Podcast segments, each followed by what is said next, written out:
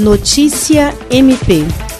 O Ministério Público do Acre, por intermédio da Promotoria de Justiça Especializada de Defesa do Meio Ambiente da Bacia Hidrográfica do Baixo Acre, emitiu recomendação à prefeita de Rio Branco, secretário municipal de Meio Ambiente de Zeladoria, para que procedam, no prazo de 30 dias, o encerramento do depósito de qualquer resíduo no aterro de inertes localizado na estrada transacriana. Laudo pericial criminal do Departamento de Polícia Científica científica da Polícia Civil atesta que no aterro de inertes estão sendo depositados resíduos não inertes, os quais apresentam combustibilidade, biodegradabilidade, além de materiais perigosos e que possivelmente estariam ocorrendo contaminação do solo e do curso d'água existente nas proximidades, e também a queima de resíduos no local, o que tem acarretado perigo à saúde dos operadores do aterro, bem como aos moradores do entorno,